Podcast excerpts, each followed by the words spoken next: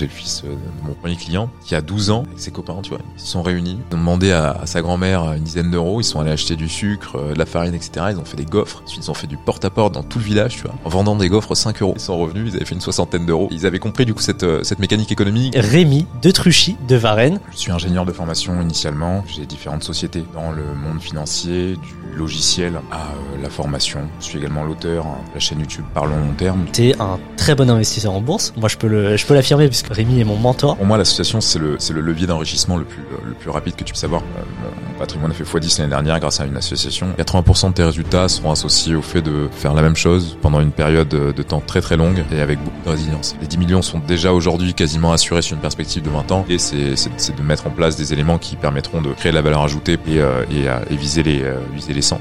Est-ce que tu penses que toutes les entreprises suivent cette phase-là, c'est-à-dire qu'elles terminent toutes en déclin total?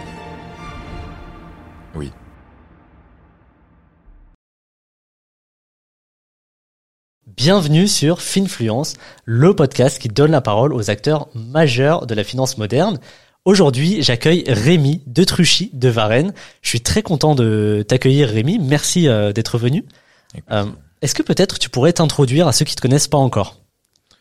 Euh, Oui, je m'appelle Rémi. Je suis ingénieur de formation initialement. Aujourd'hui, je suis titulaire de la certification AMF. J'ai différentes sociétés dans le monde financier, du logiciel à euh, la formation, euh, en passant par un petit peu de conseil en gestion de patrimoine indépendant. On a vocation également à créer un Family Office en 2024 qui est en cours de construction. Je suis également l'auteur hein, de la chaîne YouTube Parlons long terme, du média Parlons long terme, puisque aujourd'hui, via les, différents réseaux sociaux, on accumule plus de 60 000 follower et également l'auteur du livre Enseigner l'argent à vos enfants et un nouveau livre en cours d'écriture au sujet des small cap value. Ah. Voilà. On a on a déjà une exclue euh, en direct. C'est vrai, bon, exclu, tout à fait. Bah écoute, merci pour cette présentation. Effectivement, euh, Rémi, tu as un petit peu cette double casquette puisque tu es un très bon investisseur en bourse. Moi, je peux le je peux l'affirmer puisque euh, j'ai Rémi est mon mentor. Donc très bon investisseur en bourse, euh, spécialisé aussi dans les small cap value et à côté de ça, tu as aussi cette casquette d'entrepreneur. Est-ce que tu pourrais un petit peu nous parler de ça en fait? Enfin déjà, peut-être une question que tout le monde se pose, c'est est-ce qu'il vaut mieux en tant qu'entrepreneur investir en société ou investir en individuel? En tant qu'entrepreneur, bien évidemment, il vaut mieux investir en société selon moi. L'impôt sur euh, l'individu est, croissant depuis un, demi-siècle. L'impôt sur les sociétés est décroissant. Plus de ça, on parlera potentiellement d'expatriation, etc. Mais euh, bien évidemment que posséder son patrimoine par le biais de personnes morales est aujourd'hui euh, quelque chose de, plus optimal. C'est également, ça permet de se sécuriser, ça permet de mieux diversifier, ça permet de, de jouer sur la valorisation de nos actifs. On peut activer du levier bancaire plus facilement à différentes échelles aussi, en travaillant notre historique comptable, etc., etc. Donc, euh, c'est en effet quelque chose de, de très intéressant que d'utiliser euh, des sociétés pour, euh, ouais, pour faire grossir son patrimoine. Tout à fait. Ok. Quelles sont les différentes manières d'investir en société? Alors là, il y en a plusieurs. Il y en a plusieurs. Tu peux investir en société dans toutes les classes d'actifs. Tu peux investir en société par le biais de sociétés civiles immobilières. Tu peux investir en société par le biais de holding. Tu peux investir en société euh, via de la croissance euh, externe, en rachetant des concurrents, euh, en rachetant des fournisseurs, en rachetant des entreprises synergiques à ton entreprise actuelle. Tu peux investir en société voilà, de, de, différentes manières. Je distingue vraiment trois principes d'allocation de capital majeurs finalement quand on parle d'investissement en société l'allocation de capital interne, l'allocation de capital actif et l'allocation de capital passif. Quand on parle d'allocation de capital interne, on parle plutôt de l'investissement qu'on fait au, sein de sa société, en R&D, euh, en SEO, en tout ce qui s'attrait du coup à, l'acquisition notamment et au développement de nouveaux produits. L'allocation de capital externe, là on va parler justement de croissance externe, d'achat de, concurrents, de fournisseurs, etc. Et ensuite il y a l'allocation de capital passif. Et à ce niveau-là, selon moi, il n'y a que deux vrais leviers. C'est eh bien la bourse et l'immobilier. Enfin, bourse, j'entends investissement dans des entreprises de manière passive, donc par le biais de, de, de, fonds. Après, il peut y avoir également du private equity, mais globalement, bourse, immobilier pour simplifier la chose. Ok. Et toi, aujourd'hui, qu'est-ce que tu fais pour euh, tes sociétés? Je, je, reste dans mon cercle de compétences. Aujourd'hui, 100% de mon, mon patrimoine euh, au travers de mes sociétés est investi en bourse. Euh, parce que c'est, enfin, j'ai eu la chance d'être mentoré par les meilleurs gestionnaires de fonds du monde dans, du coup, la thématique des small cap value, qui est, qui est une vraie passion. J'adore analyser les sociétés, j'adore comprendre ces principes-là et les mettre en application aussi moi-même dans le monde réel. ça, c'est ma casquette un petit peu entrepreneur dont je parle finalement assez peu sur les réseaux sociaux, mais, qui est en effet euh, bien développé et que tu connais. Mais, euh, mais du coup, euh, pour ce qui est de la bourse, je suis complètement passionné par les small cap. C'est selon moi le seul lieu dans lequel on peut faire la différence en tant que particulier ou en tant que petit porteur professionnel par rapport à des institutionnels établis. Et c'est donc pour ça que j'ai choisi cette classe d'actifs. Et c'est vraiment dû au fait que j'ai aussi développé une réelle expertise à ce sujet. J'ai développé des logiciels à ce sujet. J'ai un réseau conséquent à ce sujet. En revanche, si j'avais un réseau conséquent dans l'immobilier, des connaissances comme certaines, comme certains de mes clients peuvent avoir, et euh, un réseau également, tu vois, bancaire euh, ou autre, je me serais structuré différemment et j'aurais euh, j'aurais fait les choses différemment. Donc ça dépend réellement de ton cercle de compétences et du réseau que tu as autour de toi. Il n'y a pas de bonne ou de mauvaise solution de ce point de vue-là. Il n'y a que des il n'y a que du, du savoir et finalement des ouais, il n'y a que du réseau euh, finalement à ce niveau-là. C'est enfin, c'est vraiment tes compétences qui vont faire la différence vis-à-vis des choix que tu vas faire euh, sur ton pôle allocation de capital passif, de mon point de vue. Ok. Et quelqu'un par exemple qui a aucune connaissance ni en bourse ni en immobilier, qu'est-ce que tu lui préconiserais s'il veut faire de l'allocation de capital passif? C'est une bonne question. Ça dépend vraiment. En fait, ça va dépendre de plein de paramètres. Toutes les situations sont différentes. Si tu es à l'étranger et que tu ne peux pas du tout activer de levier bancaire, euh, sans aucune connaissance, etc., bien sûr qu'une gestion indicielle peut, peut être pertinente. Maintenant, ça a ses défauts. Si tu es en France, ça peut également être pertinent, sachant que euh, tu, vas pouvoir, euh, d'ailleurs même à l'étranger, hein, tant que tu restes en Europe, activer par exemple du prêt lombard ou autre. Mm. Euh, mais l'immobilier peut être aussi très intéressant si c'est synergique avec ton corps de métier, si tu peux eh bien faire levier sur la base de, l'historique comptable que tu que tu construis via tes sociétés. Donc ça dépend réellement de ta situation finalement. il n'y a pas de, de réponse toute faite à cette question de mon point de vue. Ok. Je suis désolé. non, non, mais c'est c'est bien. C'est ils ont, enfin tout le monde a besoin d'entendre cette euh, réponse. Euh, au niveau de, t'as parlé de trois types d'allocation de capital, donc euh, c'est-à-dire de gestion de la trésorerie. Euh, laquelle tu préconiserais pour quelqu'un qui débute, pour quelqu'un qui euh, a déjà, enfin est-ce qu'il y a, il y a une sorte de, de règle, c'est-à-dire est-ce qu'on privilégie une situation plutôt qu'une autre dans un cas ou pas? C'est une bonne question. Selon moi, il n'y a pas de règle, mais par contre, il n'y a pas de règle parce que cela dépend de tes objectifs. Si tu as un objectif de performance à court terme en matière d'allocation de capital interne, euh, il faut privilégier des modèles extrêmement scalables comme l'acquisition payante via de la publicité. En revanche, si tu as un but de croissance à long terme, il est préférable d'investir typiquement dans du SEO qui, euh, à long terme, induira des, des coûts d'acquisition client décroissants. Ça, c'est pour le pôle allocation de capital interne. Pour le pôle allocation de capital actif, si tu as un, si tu as un business qui peut réellement profiter de la synergie d'autres business que tu peux racheter, ça peut être intéressant. En revanche, si tu as une dynamique de conglomérat avec des actifs indépendants, ce que certains de mes amis ont, à ce moment-là, tu vas pas forcément chercher la synergie dans euh, la, croissance externe que tu vas que tu vas te mettre à, initier. Et euh, pour le pôle allocation de capital passif, on en a déjà parlé. C'est réellement, ça dépend réellement de ton de ton cercle de compétences ou de celui de tes proches. J'ai un ami qui, par le biais initialement d'une société d'e-commerce, a levé plus de 6 millions de dettes en France et a acheté plus de 100 lots immobiliers et ça, il l'a fait parce que son frère est un professionnel de l'immobilier. Mmh. Donc il avait dans son cercle proche un professionnel, quelqu'un à qui il a pu complètement déléguer euh, la construction de son patrimoine immobilier en faisant levier finalement sur euh, l'historique comptable qu'il avait pu euh, constituer grâce à une société en France. Ce qu'il n'aurait d'ailleurs jamais pu faire à Dubaï. Dubaï a plein d'avantages en matière d'expatriation, mais la France reste un réel paradis bancaire. Intéressant, je pense qu'on reparlera d'expatriation juste après. Là, tu es en train effectivement d'aborder le sujet de l'association euh, parce que euh, il y avait il y a son frère qui a une expertise en immobilier, lui a du cash en gros et a la possibilité d'avoir un gros levier bancaire. Euh, quelle est ta vision de l'association euh, au niveau de euh, d'une de, entreprise? C'est une autre très bonne question. pour moi, l'association c'est le levier d'enrichissement le plus rapide que tu puisses que tu puisses avoir.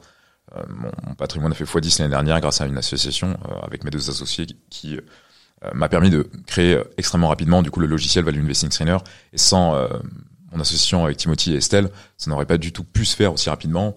On va déployer cette solution en marque blanche dans d'autres pays par le biais d'associés aussi. Et en s'associant avec du coup ben, d'autres partenaires dans des pays différents, dans des langues différentes, ça nous permet d'aller extrêmement vite. L'association, c'est réellement un, facteur énorme pour, enfin, un, vecteur d'enrichissement. c'est comment dire C'est vraiment un catalyseur finalement d'enrichissement. L'association. Bien évidemment, on peut faire des erreurs. C'est extrêmement difficile, c'est de la relation humaine, donc il y, a, plein de paramètres à prendre en compte. Mais si on est prêt à prendre ces risques-là, si on arbitre bien ce risque-là, et qu'on prend conscience de, tout, ouais, de tout ce qui, tout ce à quoi il faut faire attention quand tu t'associes, c'est vraiment un, un véhicule d'enrichissement énorme. De la même manière, le, family office qu'on va probablement créer du coup avec par long terme en 2024, je ne vais pas le créer moi tout seul. J'ai euh, une expertise qui est la mienne euh, dans les small cap value et dans le fait de faire croître des entreprises rapidement, en tout cas de, de, de 0 à 1 million d'euros de chiffre d'affaires. Ça, c'est une expertise que j'ai, je l'ai démontré. Mais par contre, euh, aller vers, euh, enfin, établir des partenariats bancaires, des partenariats avec des assurances vie luxembourgeoises pour donner accès euh, à des prêts lombards à mes clients, etc. Tout ça, je ne l'ai pas comme expertise. Ce n'est pas une expertise que j'ai. Et euh, du coup, je suis, euh, enfin, je suis encore actuellement en train de démarcher. Il y a un excellent CGP senior qui a déjà tous les agréments, etc. Avec qui m'associer pour pouvoir proposer toute cette toute cette solution-là et pour pouvoir gagner du temps. C'est un, c'est vraiment un, un, vecteur excellent pour gagner du temps l'association finalement. Et puis pour pour gagner aussi en expérience, pour capitaliser sur l'expérience d'autres personnes, etc. Donc, euh, ouais, non, j'adore. Hein. C'est un, un, modèle que j'aime beaucoup. Et aussi, ça permet de, comment dire, sur Value Investing Trainer aujourd'hui, on est, nous, nous, sommes trois.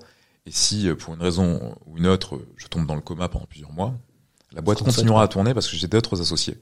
Alors que sur euh, une de mes boîtes où je suis tout seul, l'intuitu personnel est extrêmement fort. Je gère beaucoup trop de choses. Aujourd'hui, j'en ai délégué une bonne partie, mais tout de même, qui fait que s'il m'arrive quelque chose, cette boîte aurait un chiffre d'affaires qui serait bien plus impacté que le chiffre d'affaires de Value Investing Trainer si euh, il m'arrive quelque chose. Donc c'est aussi un, bon moyen d'antifragiliser une société et de mettre dès le début une dynamique dans laquelle tu réfléchis en tant qu'actionnaire pour sortir du business à terme. Et ce qui est essentiel, hein, tu, tu, tu deviens euh, riche parce que tu euh, fais, mais tu construis réellement une fortune parce que tu possèdes. Et euh, mon but, c'est de posséder des parts d'un maximum d'entreprises qui apportent une vraie valeur ajoutée, euh, que j'apprécie, dans lesquelles j'ai été à l'utilisation au niveau de la stratégie, etc. Mais ensuite, une fois que j'ai fait euh, ma partie, il y a des gens bien mieux que moi pour les amener de, de 1 à 10, par exemple. Ok. Bien meilleur que moi. Comment sont structurées justement tes sociétés aujourd'hui? Alors, il y a du, euh, il y a du confidentiel, il y a du moins confidentiel. Le moins confidentiel, c'est qu'aujourd'hui, euh, j'ai deux sociétés qui sont en Estonie. Et, ensuite, on est en train de, développer euh, d'autres types d'actifs euh, en, France et dans d'autres pays européens pour, maximiser la valeur du groupe qu'on a vocation à créer. Mais c'est ça, fait partie des données qui sont encore aujourd'hui confidentielles et, dont je ne me permettrai pas de parler. Okay. Tu, tu, connais certains détails, mais je, non, je, je n'en parlerai pas ici. Je suis désolé. Ben, en parlant de données un peu euh, sensibles, est-ce que tu pourrais nous donner peut-être une estimation de, de, ton patrimoine, si tu, si tu souhaites nous la partager? C'est toujours, euh, toujours délicat, quand on, surtout en France. euh, déjà, je, je vais distinguer deux choses, le patrimoine liquide et le patrimoine valorisable.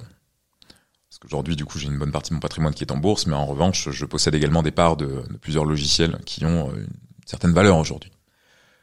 Je dirais en patrimoine liquide, euh, qui, qui, est intrinsèquement corrélé à toutes les liquidités qu'on a dans les sociétés, plus placées, plus ma liquidité perso, euh, plusieurs centaines de milliers d'euros. Et en patrimoine valorisable, on a dépassé euh, largement le million d'euros cette année. Bravo déjà pour ce parcours. Est-ce que euh, justement, là, tu as, eu un sacré parcours à la fois en tant qu'investisseur, à la fois en tant qu'entrepreneur. Est-ce que déjà tu penses que être un investisseur en bourse et euh, comment dire pousser ses connaissances en investissement en bourse permet d'être un meilleur entrepreneur ou pas du tout? Est-ce que c'est totalement décorrélé pour toi? Je pense que c'est euh, c'est la grande phrase de Warren Buffett être un, être un bon businessman a fait moi un meilleur investisseur et être un bon investisseur a fait moi un meilleur businessman.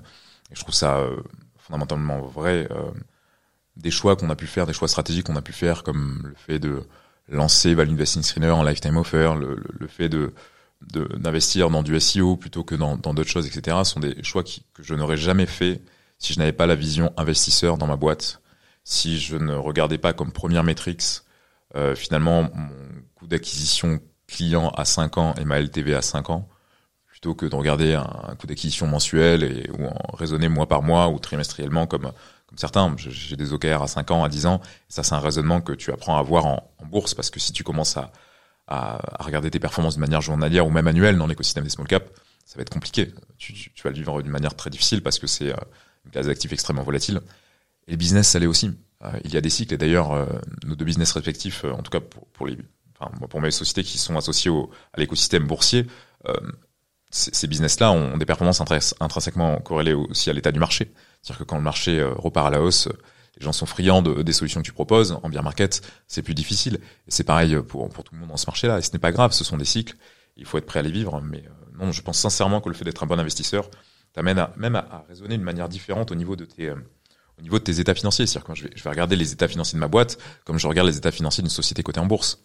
Et, euh, et c'est super important de regarder ça comme ça. J'ai, un dashboard où je traque le cash que j'ai dans ma boîte, euh, les actifs, enfin le, tout ce que j'ai investi en bourse, au sein de ma, euh, via ma boîte et le euh, total donc euh, cash sur les comptes plus actif parce que c'est finalement l'actif net de la société vu qu'il n'y a pas de passif dans ma société actuellement.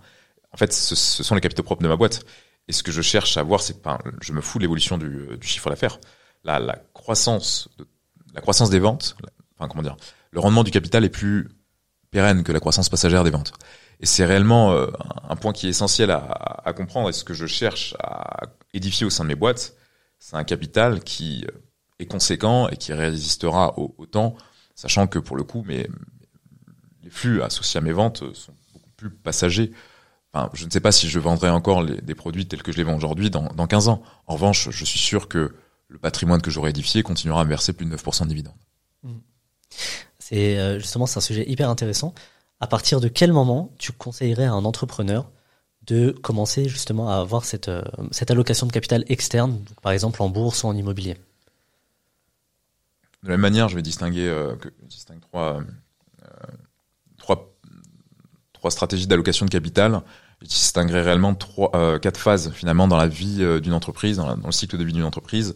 La phase de démarrage, la phase de croissance, la phase de stabilisation et la phase de déclin.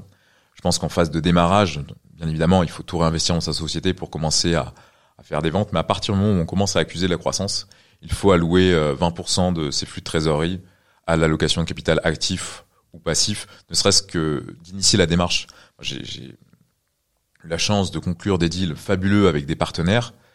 Euh, et ce qui était à, comment dire, à la source de ces deals-là, c'était que je leur ai fait une proposition de rachat qu'ils ont refusé, mais ça m'a permis de nouer un lien avec eux, qui m'a permis ensuite d'aboutir à un partenariat, euh, notamment pour notre logiciel Value Investing Screener. Et c'était, euh, c'est des, c'est des choses que je n'aurais jamais fait si je n'avais pas cette, cette petite euh, lumière, enfin comment dire, cette petite envie de, de les racheter, cette petite voix qui me disait mets en place des choses pour ton pôle allocation de capital actif. Et donc voilà, donc si on est en phase de croissance, mettre 20% de ses flux de trésorerie, à partir du moment où on arrive sur la stagnation, 50% allocation de capital actif et, euh, et, et, passif. Et en phase de déclin, il faut, il faut mettre tout ce qu'on peut. Quoi. 80% sans problème, laisser un petit peu ouais, 20% dans la boîte en allocation de capital inter pour que ça tourne. Mais il faut si, si on est, comment dire, si la boîte est en déclin et qu'elle n'est pas sauvable, il ne faut pas avoir le, le syndrome de sauveur ou que sais-je. Ouais. Il faut, il faut accepter de passer à autre chose aussi, quoi. Les, euh, aucun, aucun stratège n'a sa stratégie gravée dans le marbre. Le, tu survis en étant en mouvement. C'est tous les grands principes de Nassim Nicolas Taleb. C'est essentiel de rester en mouvement. Ok, très bien.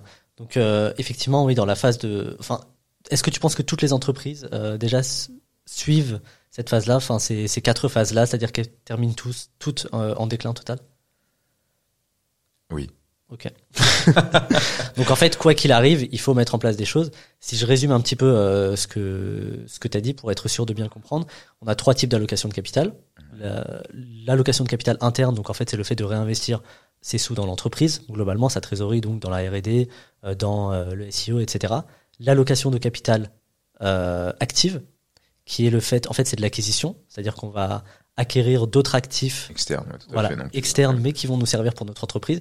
Et ensuite, l'allocation de capital euh, passive, qui elle va être totalement externe, euh, donc euh, de la bourse ou de l'immobilier. Qui va te permettre de constituer finalement vraiment le capital de ta société, qui aura un rendement propre, même le jour où tu ne feras plus de vente. Et ça, c'est un point qui est essentiel. Beaucoup de gens euh, se posent la question de comment construire la société pour la revendre. Mais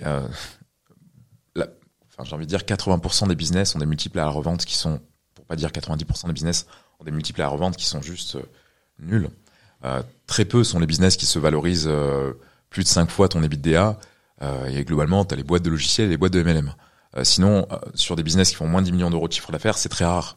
à part si tu, fais l'objet d'une acquisition par tes concurrents ou que tu fais une levée de fonds communautaire ou que sais-je. Mais sinon, c'est très très rare. Et de ce point de vue-là, l'entrepreneur qui se focalise sur la constitution de son capital plutôt que de se focaliser sur la croissance passagère de ses ventes en espérant la revente, euh, aura euh, finalement au bout de 10 ans accumulé beaucoup plus de patrimoine que l'autre entrepreneur. Et si au bout de 10 ans, il continue à faire, par exemple, je sais pas, un million par an, mais qu'il a accumulé 5 millions d'euros de, de, capital, ces 5 millions d'euros à 10%, c'est 500 000 euros par an. Et si euh, il avait une marge nette de 20%, ben, il a juste un capital qui fait plus de deux fois finalement la performance de son résultat net. Donc il peut cuter ses ventes et, conserver une, une, performance tout à fait honorable juste de par le rendement du capital, sachant que eh bien son concurrent, euh, lui de son côté, aura continué à, courir derrière ses ventes sans édifier finalement le capital de sa boîte qui aura un rendement propre, euh, même le jour où il mourra. Et tu me disais, est-ce que toute, toute boîte connaît ses cycles? Oui, toute entreprise connaît ses cycles. Par contre, il y a des conglomérats qui ont réussi à surpasser ces cycles en mettant en place un bon processus d'allocation de capital est-ce qu'ils feront, est-ce qu'ils arriveront à passer, euh, à faire fi de l'épreuve du temps? Je ne sais pas. On verra pour ce qui est de Berkshire Hathaway. On verra surtout à quel point est-ce qu'ils arrivent à conserver leur, leur culture le jour où Warren Buffett mourra. Mais, euh, mais en tout cas, le seul moyen de rendre le plus possible sa société éternelle, euh, c'est de se concentrer sur la constitution d'un capital qui aura un rendement propre décorrélé de la performance de ses ventes. Ok. Acheter des actifs, quoi. Ouais. Utilisez votre, euh, vos résultats, euh, utilisez vos flux de trésorerie pour acheter des actifs qui euh, dureront plus longtemps que vous. Ok. Bon, bah, super. Euh, tout à l'heure, tu as parlé d'expatriation. Ouais.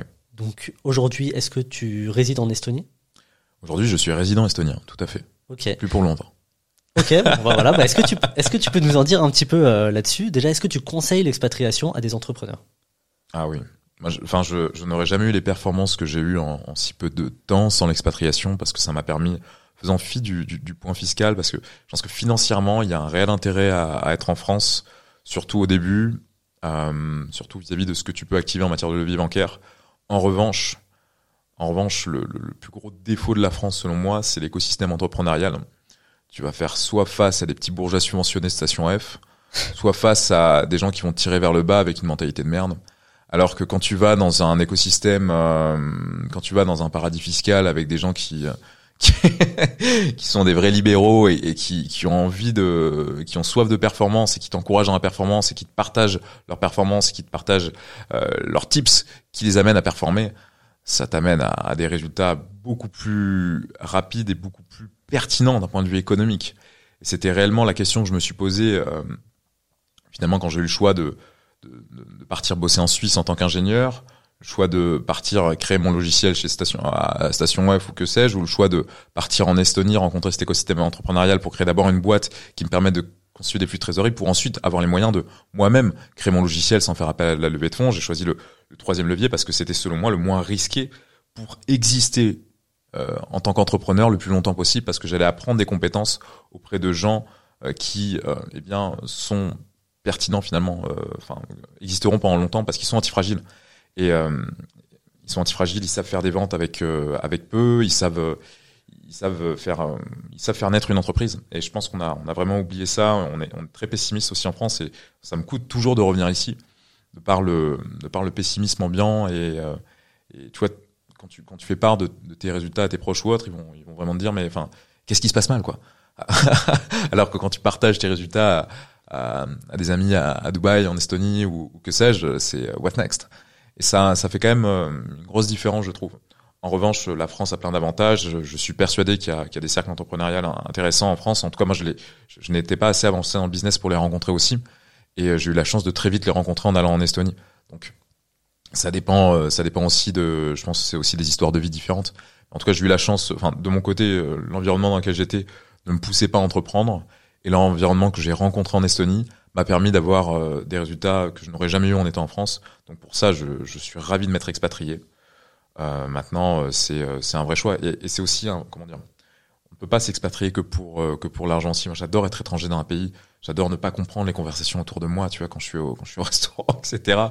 Euh, y a, quand tu arrives en Estonie, que tu es à Tallinn. les gens que tu rencontres, tes amis, ils parlent que business. Euh, il fait nuit la moitié de l'année, tu vas faire que bosser. Euh, quand tu vas te détendre, tu vas, tu, tu vas aller au spa avec, euh, bon, en l'occurrence, je vais y aller avec ma compagne, qui est aussi mon associé sur un, sur, sur un de mes business. Et donc, on est, enfin, sur le logiciel, qui est mon principal business aujourd'hui. Donc, on est, enfin, je, je vis finalement mon, pleinement mon, ma vie euh, d'entrepreneur, ma vie d'investisseur.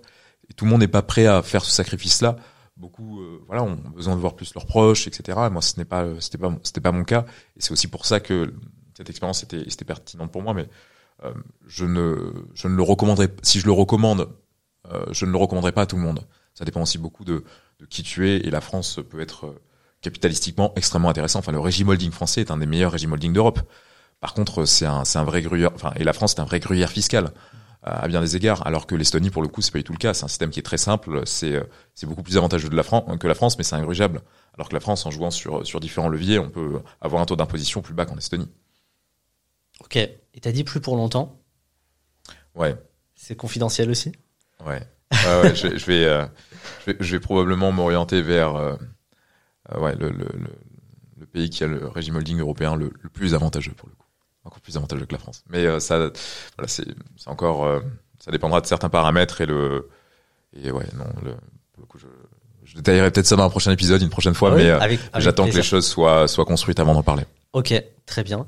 Et justement, au niveau des hubs, un petit peu, tu as parlé de Paris, là, de Tallinn. Euh, quels sont pour toi les meilleurs euh, pays de tout ce que tu as pu voir pour l'expatriation? Aujourd'hui, tu es parti en Estonie, je pense depuis tu en as vu pas mal. Ouais. Est-ce que tu aurais fait le même choix si tu avais toutes ces connaissances? Alors oui, pour les gens que j'y ai rencontrés. J'ai vraiment, j'ai vraiment rencontré des gens extraordinaires en Estonie qui m'ont, qui m'ont amené à, à avoir des résultats que je n'aurais jamais pensé avoir. Les, je m'étais fixé des objectifs en matière de, de revenus, de, de, de gens de ma boîte, etc. Euh, à 5-10 ans, je les ai atteints au bout de deux. Et ça, ça n'aurait jamais été possible sans, euh, sans l'Estonie de mon point de vue. Euh, y a, ouais.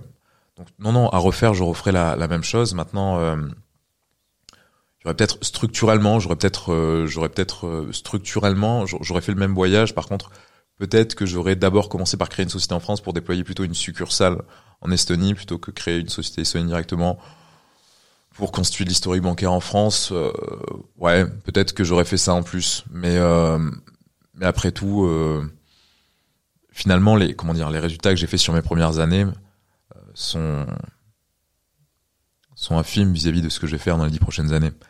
Donc euh, ce n'est pas très grave. Et pour le pour la tranquillité d'esprit aussi que t'offre l'Estonie en matière de, de bureaucratie, etc. Enfin, c'est ça valait vraiment le coup parce que j'ai pu vraiment me concentrer sur mon entreprise pendant euh, pendant ces, ces trois premières années plutôt sur mes entreprises pendant ces trois premières années plutôt que de me concentrer sur des choses qui euh, de la petite expérience que j'en avais en France euh, allait me prendre beaucoup de temps d'autant plus que c'était vraiment pas ma qualité première que de gérer l'administratif d'une société quoi. Ok, d'accord. Et Dubaï, qu'est-ce que tu en penses? J'y vais souvent.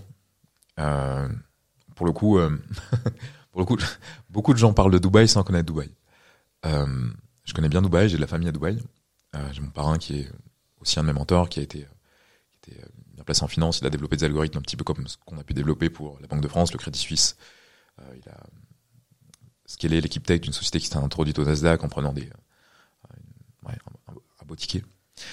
Donc je, je, connais Dubaï sur un plan familial, je connais Dubaï sur un plan entrepreneurial. C'est un, un, lieu qui est un, un, petit peu comme les États-Unis. Euh, quand tu en reviens, tu es plein d'énergie parce qu'il y a beaucoup de gens optimistes, parce que c'est un lieu qui bouge vite. C'est euh, un pays qui est admirablement bien géré. C'est vraiment géré comme une entreprise, en, euh, comme une entreprise qui a comme OKR finalement le bonheur des gens. Ça c'est remarquable. En tout cas le bonheur de ses résidents pour être attractif, etc. Maintenant, euh, ça a des défauts. Curieusement, on, on, parle assez peu de la pollution, et moi, c'est ce qui me dérange le plus à Dubaï. Enfin, respirer, c'est un truc que j'aime bien faire. C'est quand même une des villes les plus polluées du monde. euh, alors que Tallinn, c'est une des capitales, c'est la capitale la plus verte euh, d'Europe. donc c'est, j'ai grandi à la montagne, et pour moi, euh, être dans un endroit où l'air est sain, c'est, un truc que j'aime bien, quoi. c'est sympa. Ouais. Euh, autre point, de la, même, de la même manière, j'ai grandi encore une fois à la campagne et, et le fait de perdre deux heures dans les transports, moi, ça m'insupporte. Et Dubaï a, a cette problématique. Euh, c'est une ville qui est en, long tout au long de la mer. Si t'as un rendez-vous à downtown puis un rendez-vous à la marina et que t'es en heure de pointe, tu vas perdre une heure et demie dans les transports et ça, ça me dérange aussi. Euh, Et ensuite, les, entrepreneurs que tu auras à Dubaï seront différents des entrepreneurs que tu as en Estonie. Maintenant, euh, il faut pas réduire non plus. Maintenant, tu as, des gens vraiment extraordinaires à, Dubaï. Il ne faut pas réduire le, le terroir entrepreneurial de Dubaï aussi à, à ce que l'on voit sur Internet. Mmh. J'ai rencontré des gens mais à Dubaï sur des sur des business complètement différents, justement sur sur sur l'intelligence artificielle, sur différentes choses qui étaient c'était super inspirant, c'était euh, c'est très intéressant. Et aujourd'hui, c'est une c'est une ville qui, de par euh, c'est c'est un lieu qui, de par le libéralisme qui, qui, qui l'offre, euh, de par la place libérale que c'est, attire euh, les gens les plus smart du monde et c'est c'est exceptionnel. Enfin, moi, j'adore y aller pour pour rencontrer des gens. J'adore y aller pour regagner en motivation. J'adore y aller euh, l'hiver parce que il y a de la lumière, contrairement en Estonie, et il fait bon. L'été, par contre, c'est un enfer. Je te déconseille. Mais mais par contre, je n'y vivrai pas parce que parce que ça coche pas les, les, les cases de ce que j'ai besoin. en revanche, une fois que j'ai une fois que j'aurai terminé euh, la structure de ce que je suis en train de structurer, je, je n'exclus pas le fait de retourner en Estonie parce que c'est réellement un lieu qui, selon moi, coche toutes les cases de ce que je recherche dans, dans un lieu de vie vis-à-vis euh, de la culture, vis-à-vis euh, de la sécurité, vis-à-vis de la pureté de l'air, vis-à-vis de la nourriture. Euh, c'est ça coche vraiment toutes les cases de mon point de vue. Quoi. C'est justement la question. Euh, c'est une parfaite transition. C'est la question que j'allais te poser. Est-ce que tu te vois vivre, enfin revenir en France euh, pour vivre en France, euh, par exemple, pour tes vieux jours ou euh, quand vous aurez des enfants, ou alors plus du tout? Non, plus du tout. Plus du tout. C'est la France, c'est surtout politiquement beaucoup trop loin de mes convictions, économiquement aussi. C'est pas un modèle. le modèle de, de, de société qu'a choisi la France aujourd'hui n'est pas n'est pas le n'est pas le modèle que voilà que, que que je souhaite pour euh, dans lequel je souhaite éduquer mes enfants. Je souhaite absolument pas que mes enfants soient, soient sujets à l'éducation que j'ai pu recevoir en, en ayant euh, euh, enfin en ayant profité de l'école publique française parce que c'est beaucoup trop orienté politiquement mm. de mon point de vue. Et non non, je non non actuellement ce non. C'est dommage. Enfin, c'est un pays que, que j'adore et je, et je paye d'ailleurs beaucoup d'impôts en France. On, on, verse quand même plusieurs dizaines de milliers d'euros par mois de TVA à la France. Donc, euh, euh, enfin, c'est, et, et, et, je là, je vais relocaliser certaines sociétés, enfin des, des, des, filiales du coup en France, etc. On a d'ailleurs, euh, par le biais d'un partenaire, enfin voilà, on a plusieurs sociétés en France.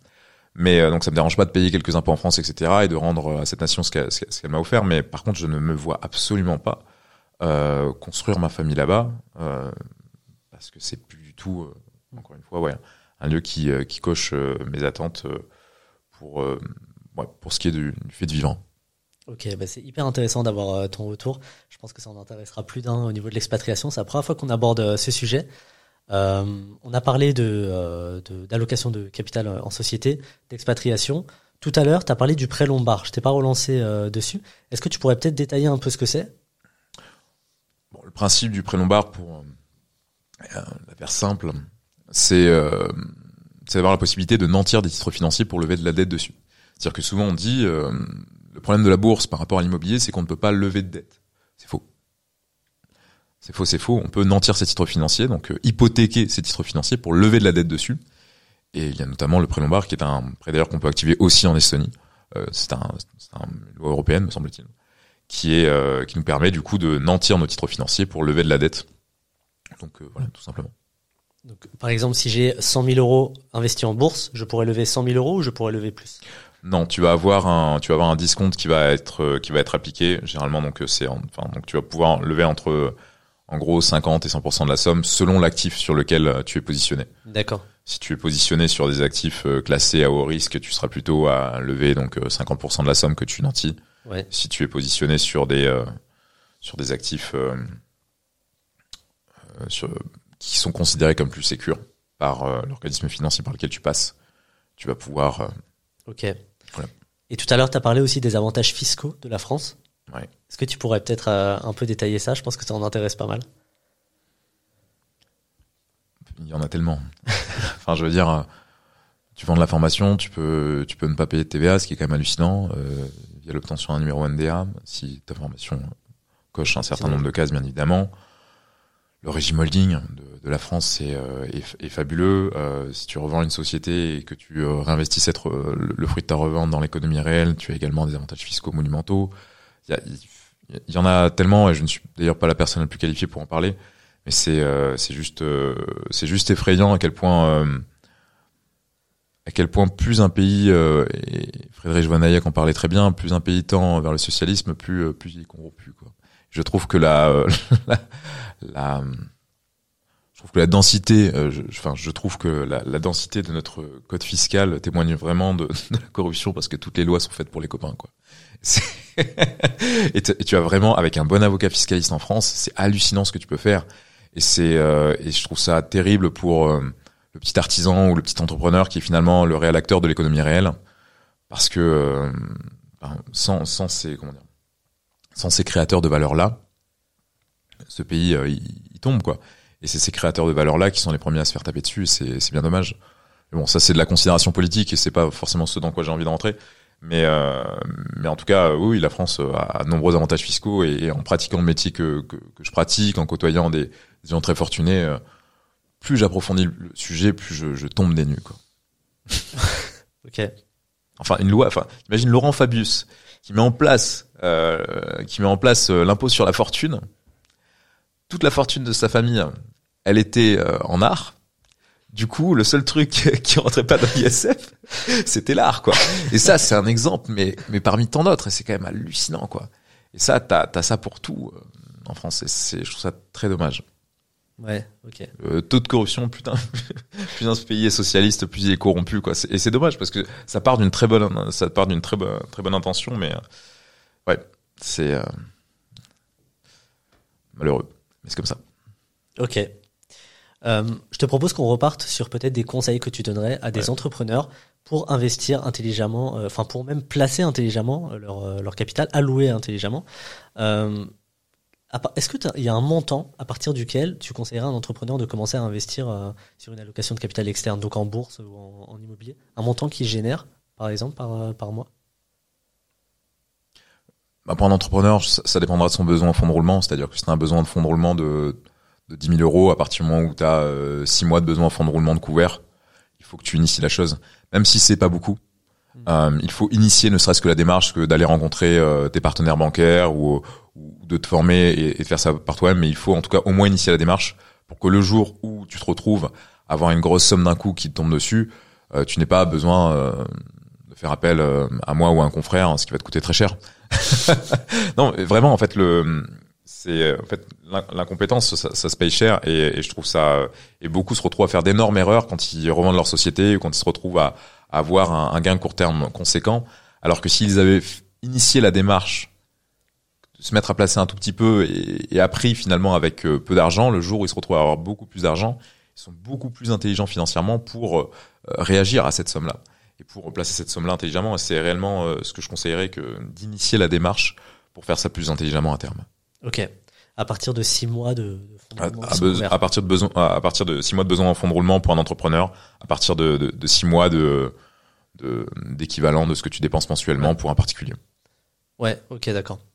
Et justement pour un particulier, euh, à force de parler des, des avantages des, des, sociétés, de l'investissement en société, il y a beaucoup de particuliers qui n'ont pas de société, qui sont simplement salariés, qui se posent la question est-ce que c'est intéressant pour moi d'ouvrir une société pour investir, par exemple C'est une question qui peut paraître euh, bête, qui l'est pas.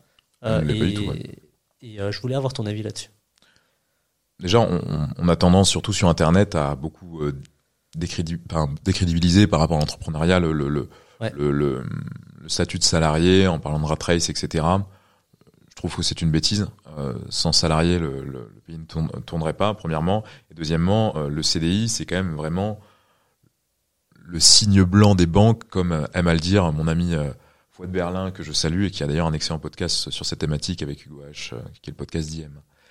Et euh, d'IM Podcast que je recommande. Mais, vraiment, il y a, y a cette... Euh, en France, et, tu, puis tu vois, tu as été fonctionnaire, etc. Tu, connais ça. Enfin, si tu toques à la porte euh, d'une banque en étant, en étant fonctionnaire, etc., tu peux lever des sommes hyper conséquentes pour euh, de la résidence fiscale, qui est pour de la résidence principale, qui est d'ailleurs euh, une niche fiscale incroyable. La résidence principale, on en parle peu, mais c'est quand même une Clairement. niche fiscale quand même euh, hallucinante. Souvent on dit euh, la résidence principale est un passif. En France, tu peux ouais. quand même faire de belles choses avec. Et et si moi, en revanche, avec mon statut d'indépendant, je viens toquer à une porte, je ne serais pas d'une banque, je ne serais pas du tout traité de la même manière. Donc de ce point de vue-là, le, salarié, avant de se poser la question de, de, se mettre à investir en société, s'il a son statut salarié, selon moi, il devrait maximiser son levier euh, bancaire, sachant que d'ailleurs les taux d'intérêt réels actuellement restent négatifs, parce que malgré les taux d'intérêt relativement hauts au niveau de la banque, l'inflation est supérieure et euh, il ne faut pas oublier que tes taux d'intérêt que tu payes hein, au niveau de ton emprunt, tu peux les renégocier le jour où, où, les taux où ton Euribor rechute quoi. Donc c'est pas un problème selon moi. Ensuite, euh, il y a ce fameux cadran du cash flow de Robert Kiyosaki que je trouve très intéressant. Et en effet, si vous en avez la possibilité, c'est le chemin qu'a suivi euh, notamment ma compagne, si vous avez la possibilité, après avoir levé de la dette ou autre, de passer euh, de salarié à freelance, en multipliant par, par trois votre niveau de revenu, mais en prenant du coup la responsabilité de vous constituer vous-même votre patrimoine, oui, c'est pertinent de mon point de vue. Et une fois qu'on a compris euh, ce processus de travailler de manière indépendante, si on l'apprécie, on peut réfléchir à passer dans la troisième case du cadran du cash flow qui est, celui de, chef d'entreprise et de d'amener d'autres freelances finalement à notre écosystème et de euh, faire grossir la boule de neige pour ensuite se mettre à réallouer les flux de trésorerie de cette entreprise là en tant que en tant qu'investisseur. Ok. Donc en fait euh, monter une société à partir du moment où ça devient déjà notre activité euh, et pas pas monter une société pour monter une société quoi. Bah, hormis c'est pour de la SCI, enfin, enfin voilà, de la, SCI. Euh, il y, a, du patrimoine immobilier dans la famille, euh, de la SCI pour transmettre de l'immobilier ou autre, c'est vieux comme le monde, ça, ça marche bien, c'est fait pour ça. Mais euh, mais non non, pour par contre pour créer une société par rapport ne serait-ce qu'au coût que ça, hein, un comptable, un ceci, un cela, enfin ça a des coûts une société. Il faut absolument y mettre une activité à l'intérieur, sinon ça ne sert à rien de mon point de vue. T'as de l'immobilier toi à titre personnel? Non, non, non, non, Je ne compte absolument pas. Euh, comment dire J'ai un nom, j'ai un nom à rallonge. J'ai euh, arbitrairement hérité des quatre piliers de capitaux de Bourdieu, économique, social, politique, symbolique. Et euh, je souhaite réellement porter mon nom et ne pas être porté par lui. Je souhaite vraiment me constituer mon patrimoine moi-même et ne pas du tout, du tout attendre quoi que ce soit de, ma famille. J'ai déjà eu beaucoup de chance vis-à-vis de l'éducation que j'ai que j'ai reçue, vis-à-vis de tout ce que la France a pu m'apporter, etc. Mais quand je suis parti en Estonie, je suis parti avec euh, euh, avec pas grand chose et c'était vraiment mon souhait en demandant à mes parents de plus rien me, me donner, etc. Je voulais vraiment euh, vivre ça seul et être être vraiment libre finalement de, de mon enrichissement, être vraiment responsable de ce que j'allais construire. Et je souhaite continuer dans cette voie-là. J'hériterai probablement d'immobilier, mais je, mais si je peux euh, faire en sorte que mes sœurs prennent tout, ça me va très bien, si tu veux. Mon souhait, c'est, euh, non, de continuer à, suivre ma, ligne directrice. Et je possède de l'immobilier aujourd'hui euh, en bourse via des real estate investment trusts, mais je ne possède pas d'immobilier physique. Ok. Et c'est pas quelque chose que tu comptes acquérir peut-être les prochaines années? Je n'exclus pas le fait de. J'ai dans mes clients un, un marchand de biens d'un niveau astronomique et je n'exclus pas euh, si euh, une de nos filiales en France euh, constitue un historique bancaire hautement valorisable, de m'associer avec lui pour que lui en profite. Mm. Mais je le ferai également sur un modèle du coup de joint venture. Ouais, c'est ça. Ok, très bien. Tu es l'auteur de Enseigner l'argent à vos enfants. Tout à fait. Est-ce que peut-être tu peux nous partager quelques conseils ou préconisations que tu aurais sur une éducation dont d'ailleurs tu, viens de faire part tu as peut-être toi-même reçu d'une certaine, certaine manière. J'ai lu le livre, très intéressant. Peut-être est-ce que tu aurais quelques conseils pour euh, tous ceux qui nous regardent et qui sont parents et qui ne savent peut-être pas euh, quoi faire? Déjà se mettre à en parler, euh, se mettre à en parler, démystifier ça, impliquer les enfants dans les différentes transactions, jouer à certains jeux, les, pousser à être créateurs de valeur. Tu vois, j'ai le, fils, d'ailleurs, je, l'ai cité dans le livre, j'ai le fils de mon premier client qui a 12 ans, avec ses copains, tu vois, ils se sont réunis, euh, ils ont demandé à, sa grand-mère une dizaine d'euros. Ils sont allés acheter du sucre, euh, de la farine, etc. Ils ont fait des gaufres. Ensuite, ils ont fait du porte-à-porte dans tout le village, tu vois, en vendant des gaufres 5 euros. Et avec l'innocence d'un enfant de 12 ans, bah, tu, tu, lui donnes 5 euros. Mais ils ont raison. Ils jouent finalement avec, euh, ils jouent avec une force qui est la leur. Enfin, nous, finalement, quand, par rapport à des gens qui feraient de la publicité froide, quand nous, on a, on a pris le temps de, se, de développer une audience et qu'on qu'on propose un produit, bien sûr que les gens sont, sont plus, ouvert à l'idée de nous faire confiance parce qu'on a, on a leur confiance et de la même manière, bah, un enfant, bah, t'as tendance à lui faire confiance, etc. T'as as envie de l'aider, tout comme bah, notre audience a envie de nous aider. Et je, leur, tu vois, je suis infiniment reconnaissant à toute mon audience parce que il y a beaucoup de bienveillance finalement dans la relation, euh, je pense euh, mutuelle euh, que, que, je peux avoir avec eux. Et ça c'est très chouette. Et donc eux, donc tu vois le, le, Cyril est parti comme ça, toquer à la porte avec ses copains, etc. Ils sont revenus, ils avaient fait une soixantaine d'euros, ils ont redonné 10 euros, tu vois, à la, grand-mère. Et, ils, avaient compris du coup cette, euh, cette mécanique économique, ils avaient démystifié le fait d'aller demander, etc. Et, et ça, c'est typiquement aussi des ateliers dont je parle, tu vois, dans, le bouquin. Et ensuite, parler, euh, parler de dettes, les amener à gagner un petit peu d'argent tôt. J'ai très vite gagné de l'argent aussi par moi-même, même si je n'en avais pas besoin. J'ai grandi dans dans un, milieu où je n'avais pas besoin d'argent. Par contre, depuis l'âge de mes 14 ans, j'ai bossé tous mes étés. Euh, au début, euh, bah, avec des oncles, etc. Et puis à partir de 16 ans, euh, j'ai fait de la maçonnerie au black, tu vois, pendant mes étés, et, voilà, entre autres. C'était, mais c'était une école incroyable, hein. à côtoyer des milieux différents. J'ai toujours aimé ça d'ailleurs. à et puis à, à, vivre des moments des, moments forts donc ouais, ouais voilà des, des, conseils en tout cas que je donnerais sensibiliser les enfants à la création de valeur les amener à, à bosser tôt à comprendre ce que c'est que l'argent euh, les différents conseils que j'ai pu lister dans, dans le bouquin par tranche d'âge. Puis sensibiliser et surtout, bien évidemment, les sensibiliser aussi. Mais bon, ça, c'est pareil, c'est une redite sur Internet, c'est un concept qui a été euh, vu et revu, mais, mais à, la notion d'actif et de passif, parce que c'est euh, réellement euh, un point fondamental hein, sur lequel trop de gens encore se, se trompent. Trop de gens vont rechercher le prestige. On est biberonné au prestige toute notre enfance. Euh, et d'ailleurs, toute notre vie d'adulte aussi, en nous faisant miroiter le, le bon poste. Euh, une fois que tu auras le bon poste, il te faudra la bonne voiture, la bonne maison, les, les bons vêtements, etc. Alors que honnêtement, le, le profit, viser le profit, c'est peut-être moins sexy, mais ça rend plus libre. Une fois que, une fois que t'as le profit, le prestige suit quoi. Donc ne, ne, pas courir après le prestige, courir après le profit et euh, ne pas faire l'erreur de s'acheter des passifs comme euh, une voiture ou enfin une voiture de, de belle marque ou autre avant de euh, d'avoir constitué des, des, des, actifs qui permettront de financer ce genre de passif, tout simplement. Mmh. Oui, c'est un super conseil que qu'il faut rappeler euh, de temps en temps. Oui. Ouais. Comment tu te vois euh, les, les prochaines années? Tu en avais parlé, je crois, dans, dans un podcast, il me semble. Euh, quels sont tes objectifs à la fois financiers et comment tu comptes les atteindre? Si tu veux nous partager ça.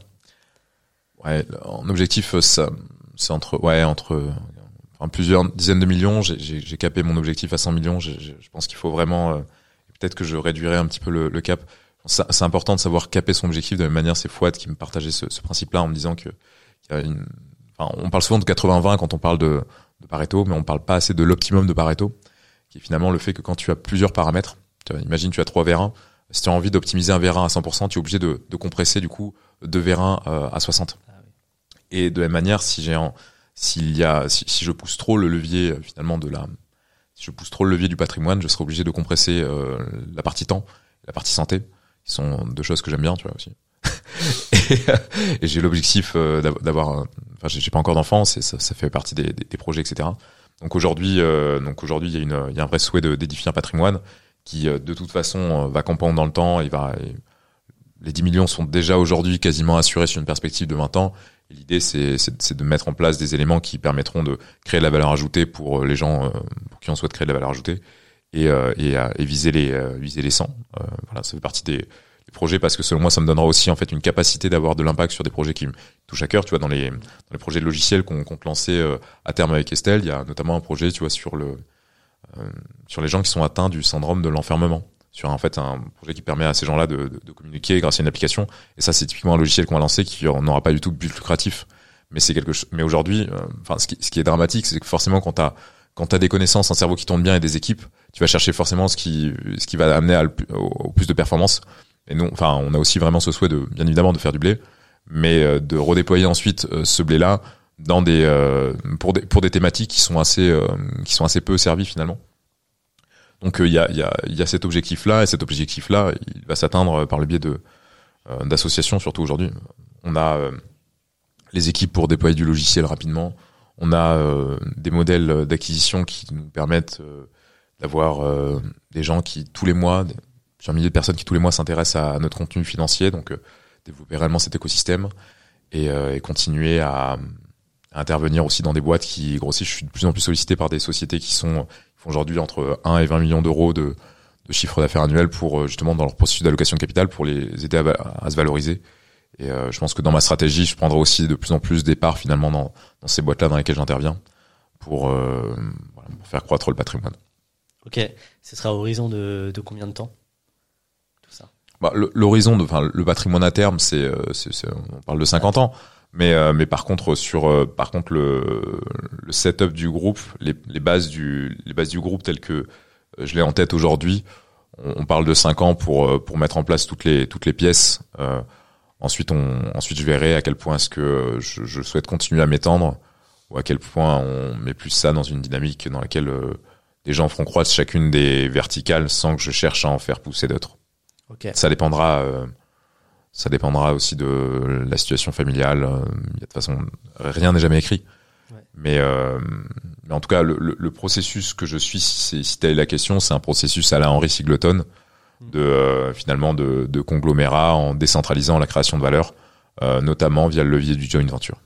Ok. Est-ce que ça c'est quelque chose euh, C'est une question aussi que je voulais te poser.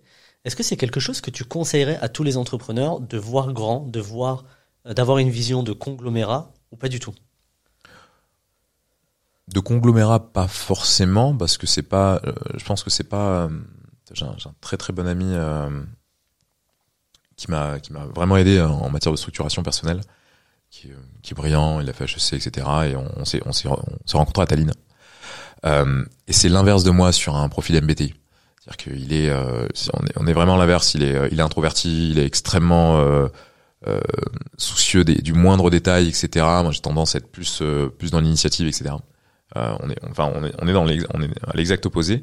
Et lui, il est extrêmement bon pour euh, faire croître une boîte et l'amener à un niveau d'optimisation incroyable. Moi, je suis très bon du 0 au 80%, mais j'ai pas du tout l'énergie pour aller chercher le 82, 83, 84. Mm. Et là, c'est plutôt des profils comme ça qui, qui sont intéressants. Mais euh, si tu as un profil, donc en fait, ça dépend vraiment de qui tu es toi. Si tu as un profil où tu es vraiment dans, si tu, tu, tu aimes ta marque et tu veux juste pousser que ta marque toute ta vie, il y a un intérêt à, à voir grand, par contre, toujours, mais euh, au, travers de ta société. Et ce qui est intéressant dans le fait de voir grand, j'ai toujours euh, aimé de, tu vois, dès, ma première année, je m'étais mis un objectif de, de 500 000 euros de chiffre d'affaires. Euh, L'année dernière, je me suis mis un objectif de 5 millions. À chaque fois, je ne l'atteins pas.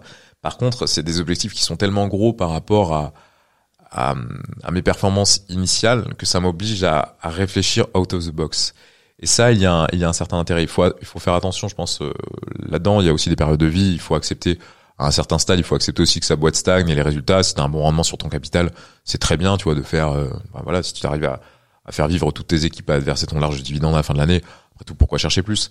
Mais en tout cas, dans une phase de développement, dans une phase de croissance, je trouve qu'il y a un réel intérêt à, euh, à penser 10x à la grande Cardone pour, euh, pour penser out of the box, pour réfléchir différemment de ce que tes concurrents peuvent faire, de ce que le marché peut attendre de toi, et euh, faire x10. Parce que il y avait personne dans le- dans l'écosystème, euh, j'aime pas ce terme-là, mais infoprenarial, qui dès l'année 2 euh, s'est mis à lancer un logiciel. Et euh, nous, c'est l'ambition qu'on a eue parce que c'était ce qu'on pensait être le plus le plus juste pour atteindre les résultats financiers qu'on espérait atteindre. Et on a eu raison de le faire.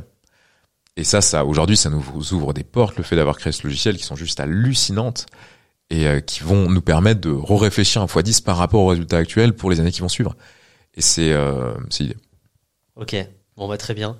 Peut-être un dernier conseil que tu aimerais partager?